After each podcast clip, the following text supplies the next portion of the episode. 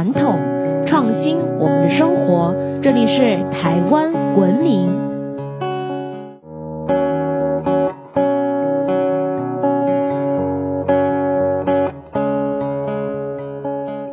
各位听众朋友们，大家好，欢迎收听台湾文明，我是热爱台湾民俗化的新住民甜甜。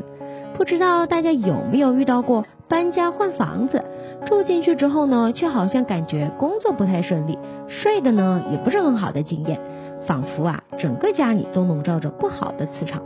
在南头有一座鸡珍厝，据说当时的主人李三边花了大把的银子，从大陆运来了最好的建材，还从唐山请来了最好的老师傅，到当时被称为草鞋墩的草屯盖大宅子。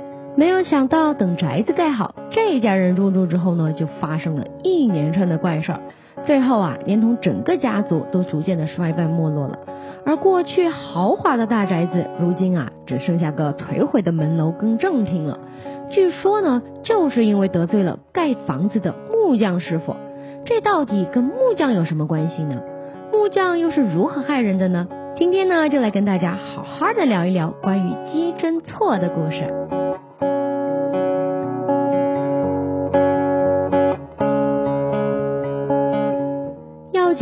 这个故事之前呢，我们要先来了解一下李家的背景了。相传呢，李三妹的远祖是明宣德年间的举人，叫李教。李教在上京赴考的时候呢，夜宿贡院，没有想到啊，入夜时分，考场呢竟然发生了大火。他得到了一位神人的相助，才得以脱险。逃过一劫的李教平安回家之后，就在西山建庙，取名为敦和宫。后来改成猴山宫来供奉这位救命恩神，也就是被民间称为五财神的玄坛赵元帅。到了清朝的雍正年间，李氏的第十三代孙李创跟族人们呢一起渡海来台开垦，他们在南头的草屯开基。李创当时与两位儿子李元光跟李元清分领了赵元帅的神像，一起来台办。后来呢，在嘉庆的二十一年三月，也就是一八一六年的时候，李元光跟十位乡亲们商议，首倡新建东和宫，也就是现在大家所看到的草屯东和宫了。咱们回归正题呀，故事中的老宅三边堂呢，就盖在离东和宫不远的地方哦。李元光的三儿子呢，也就是三边堂的主人，叫李三边。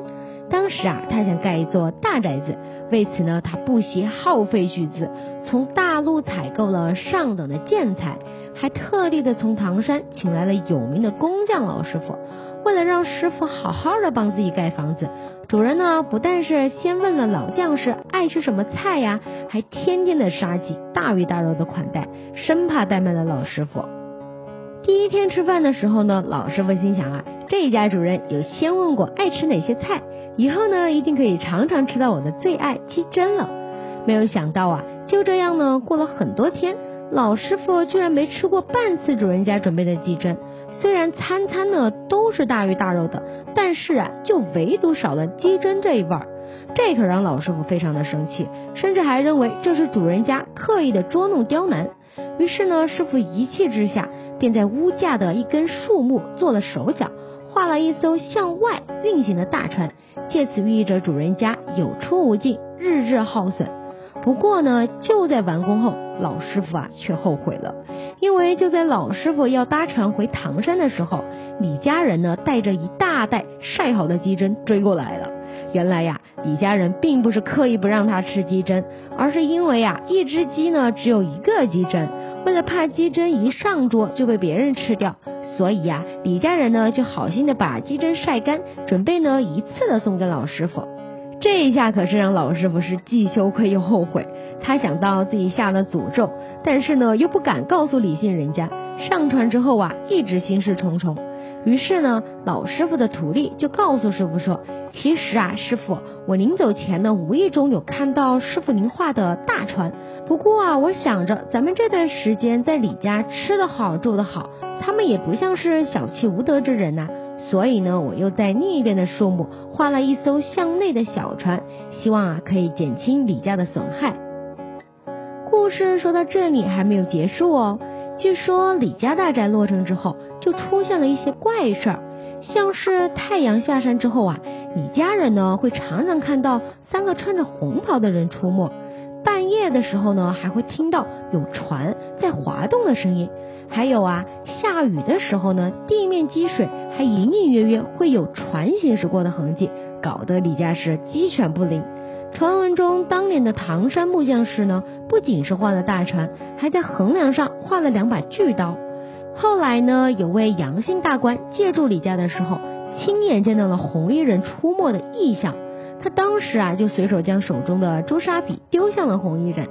这时呢，从正厅的横梁上掉下了三块红砖。神奇的是啊，从此以后呢，就再也没有红衣人出现过了。当时李三边知道自己家的宅子被动手脚之后，就向玄坛赵元帅求助。赵元帅指示李家人要斋戒素食三个月，李三边呢还要亲自到大陆去请张天师才有救。据说李三边在路途中通过了张天师的各种考验，还得到了一张犁头符。李三边将犁头符请回家中安放之后，怪事儿啊也都消失了。李家呢也过了一段平静的日子。不过呢，后来有一位族人因为家里面养的猪啊得了猪瘟，然后呢他就将天师的犁头符取下来，想要带回家去驱赶猪瘟。没想到啊，他不小心让犁头符掉进了猪粪中，天师的犁头符啊也就这样没了。李家的子孙呢，自此也各自离散发展。而三边堂呢，因为姬真而得罪了将士，导致门户破败、子孙离散的事件，也有了姬真错的说法。时至今日，三边堂呢，只剩下个颓毁的门楼跟正厅了，还有大船再出、小船再入的姬真错的故事了。听完了姬真错的故事，不知道大家有没有跟我一样觉得很奇怪？为什么徒弟不把船画大一点呢？可能啊，这就是天意吧。不过，宜兰圆山的大三鸠林宅就比李三边要幸运多了。大三鸠林宅呢，是建于同治年间，是武秀才林朝英的故居。林宅建造当时呢，也是从大陆运来的上等建材，从唐山请来的工匠。这位唐山来的师傅呢，一样都酷爱吃鸡胗，还有鸭胗。可是建房子的期间，却一块也没有吃到。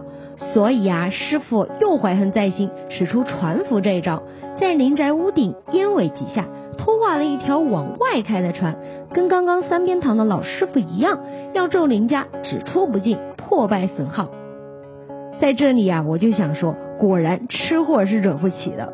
当林宅建好之后呢，老师傅离开前，也从林家的女主人手上收到了一大袋的鸡胗跟鸭胗，这才知道主人家的用心良苦，但又为时已晚。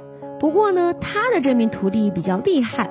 他早就趁师傅不注意的时候，在另一边画了一艘更大，而且啊是向内开的船。也许是这个原因，林家古宅呢依旧保存的相当完整。林家也依旧是地方赫赫有名的家族。林朝英的孙子林登更创办了国产集团，造福地方。后代子孙呢也遵其遗愿，持续的行善做公益。相信听完了两个古宅的故事，大家多多少少会觉得有点遗憾吧。台湾呢有句俗谚说得好，花就要插在头前，这意思就是说呢，既然要插花，就要把花插在最前面，把最好的拿出来，不要藏在后面，免得发生像鸡胗错这样遗憾的事情。不知道大家会不会好奇，木匠师傅呢只是画了一艘船而已，怎么会有这么大的力量？其实呢，除了船夫之外，木匠老师傅啊，还有许多你意想不到的验胜之术哦。